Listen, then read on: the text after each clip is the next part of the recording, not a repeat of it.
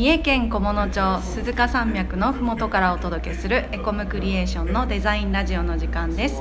本日はエンジニアのチョンが担当いたします。よろしくお願いいたします。お願いします。お願いします。えっと今日は、えっと、ゲストをお呼びしておりますので紹介していただこうと思います。お願いします。はいデザイナーの西尾です。ディレクターの吉田です。よろしくお願いします。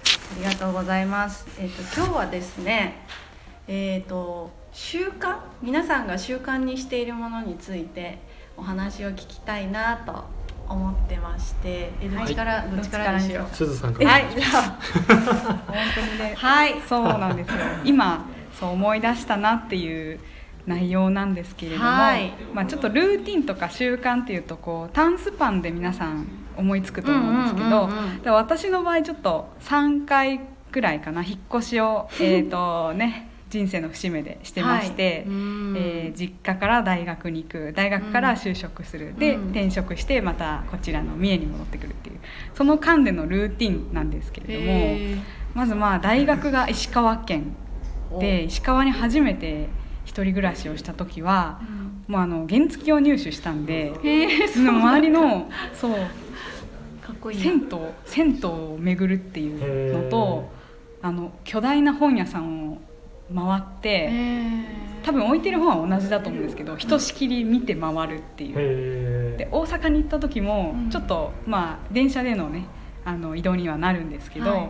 周りの周辺の温泉を抑えるっていうのと。周りの大きな本屋さんを抑える。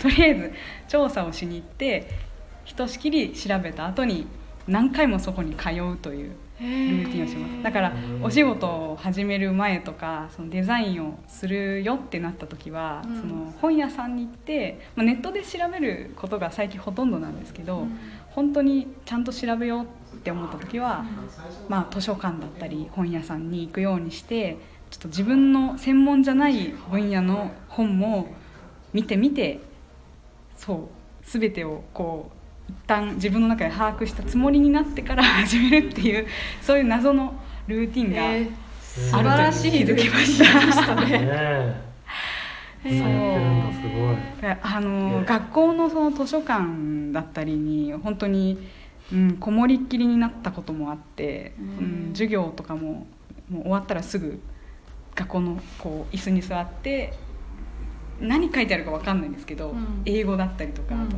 もう建築の本だともう日本語でも理解できないようなことがあって、でもそういう本をこう写真とかを見ながらあこういう世界もあるんだな世界は広いなって思ってからデザインをするっていう。でもすごいなんか大事そうだし。そうなんですよ、うんすすごい素敵な習慣ですね、ねえ、ありがとうございます。こんな感じでそうこれからもやっていけたらなと思ってます。じゃあもしかしてうん最近は四日いあえっ、と四日市に戻って実家に戻そうられたなんですよということでね。えこの辺のまた温泉とか。温泉とか。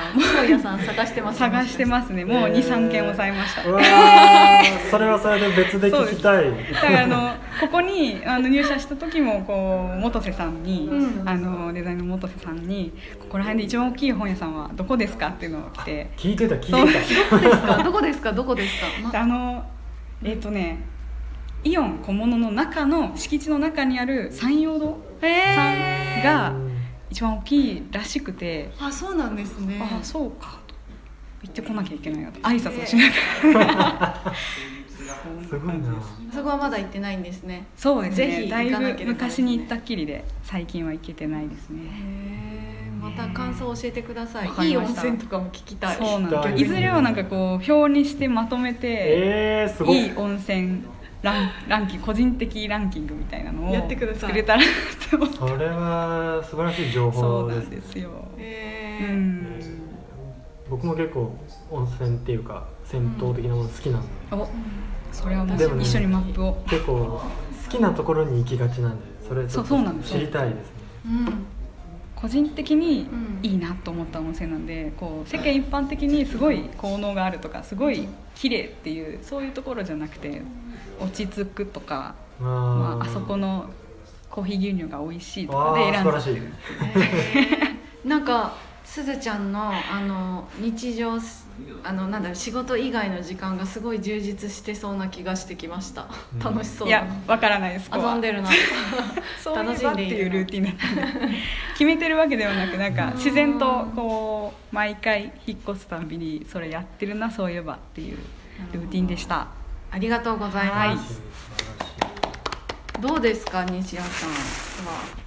習慣。習慣。僕の習慣僕はですねそうだなあの30代になってはい。子供ができて、かなり変わったんですよ、うんその辺の習慣みたいな、でうん20代の頃とか10代の頃はもう全然習慣的なこと全然意識してなくて、うん。もうそれこそ、まあ、お仕事であれデザインであれもう割ともう夜中までやってうんやれる時やって、まあ、遊びに出る時は夜中でも遊びに出てみたいな、うん。もうぐちゃぐちゃの 本当にぐちゃぐちゃの生活をずっとしていたんですけど、はい。そう30代になって子供ができてなかなかその自由にできる時間がなくなったりだったりとか、もう本当にあの嫌な話だけど30代になると徹夜できなくなったりとかは 徹夜すると本当に1週間ぐらい体調不良を引きずる引きずりますよねいや徹夜は20代でも同じです。あ本当ですか？1日2日で復活するはずがそうそうそうそう。そう本当に引きずるんですよ。後遺症がね残そうってしまう。っていう風になってから、うん。そのすごくこうルーティンとか計画みたいなことをすごい大事にし始めて、なんかすごくこう習慣としてやってるのはえっ、とそのなんていうんですか？ん年ごととか月ごととか週ごとにうん計画を立てるみたいなことをすごいやってて、うん。へ年ごとにはその1月はこうする2月はこうする3月はこうするっていうのをはいはいバーって全部立てて、で1ヶ月ごとにこう進捗を振り返りみたいなのをやっております。えマジですごい。なんでいや日でも日曜日にやってそう。そう。日曜日にその月曜日から日曜日まで、はい。次の日曜日までの計画っていうかトゥドゥみたいなのをバーって出して、はい。で何時間何時間みたいなことをやってですね、その作業時間を取れるのがもう子供寝かしつけた後の何時間2時間3時間しかないので、いかにそこでやるかみたいな感じで、うん。もう予定立ててバーってやってるみたいなのをすごくやりますね。それってあのあれですよね。しっかり時間を把握してやってるからこう積み上げが確実にできるのがすごいですね、まあ、それを頑張ってやってるっていう感じですね。去年の今頃何してたっていうのが全部データとして残ってるってこと？まあ、データというか、まあ、そうそうですなんかね。イメージとしてイメージとしてはありますね。ね。こういう感じでみたいな。すすごい。主に主にその僕がその個人でやってる YouTube のうん。作業って感じなんですけど、今僕8年後まで計画があって。すごい。ひたすらそれにのっとってずっとやってるっていう感じですね。えーなんかその引いた自分でこうプランがあるからうん。なんだろうなんだそういうのがもしなかったらずっと同じところで順繰りしている気持ちになって諦めちゃいそうだけど、はいはい。ここに持っていくためのここだっていうのを自分がこそうですねう意識してたら続けやすそうですよね。そういうののなんかフェチみたいになってますね。あのこう計画立ててへへへって言ってやってできてるできてるみたいな。予想通り。はい。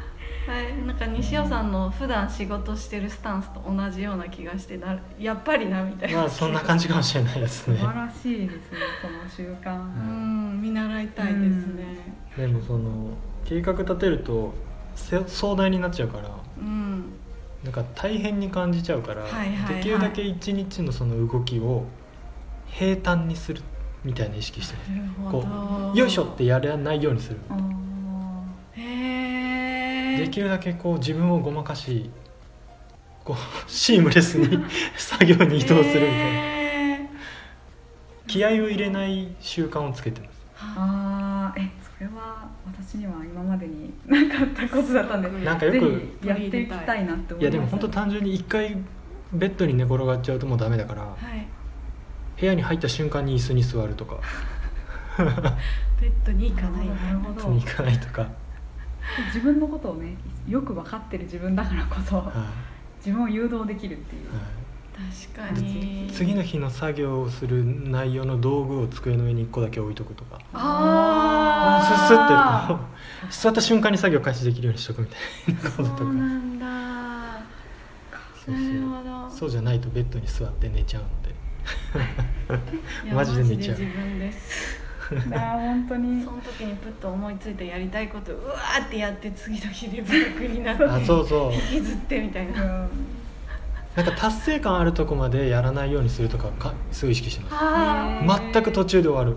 本当にもう全く途中で。持ち悪くてできない。その気持ち悪さがあると明日やらやろうやりたいっていうのが継続するんでめっちゃ中途半端にやめます。時間で。えい。11時そう。11時までって決めてるんですけどはい。11時になった瞬間にどんだけ中途半端でもやめます。へえ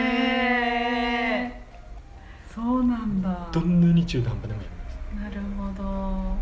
みたいなのをすごい意識しますね。自分を信用してないので。なんか理性がすごいですね。ねえ。なんか安心自分を安心させるために頑張ろうっていうことも私もあるんですよ、はいはい明日あるある。安心するために今頑張らなきゃって。言って、はい。結局体を壊して次の日コンディション悪いままある。ーってながらっていうのがめっちゃあるっすね。非常に多いのでそういうふうにしていけば、うん、シームレスに日常を。うんなんか今めっちゃいいこと聞きましたね。なんかロボットロボットみたいに意識してます。プログラミングされてる。11時になったら終わりへえ面白い。ありがとうございましやた本当にそんな感じです、ね、はい。また他のみんなもそれぞれ個性のある習慣を聞けたらいいなと思いつつ、また次回もつなげていきたいと思います、はい。ありがとうございました。ざいました、はい。本日はお聞きいただき誠にありがとうございました。チャンネル登録やいいねしていただけると嬉しいです。レターもお待ちしております。それではまた次回の配信でお会いしましょう。またねー。またねー。またねー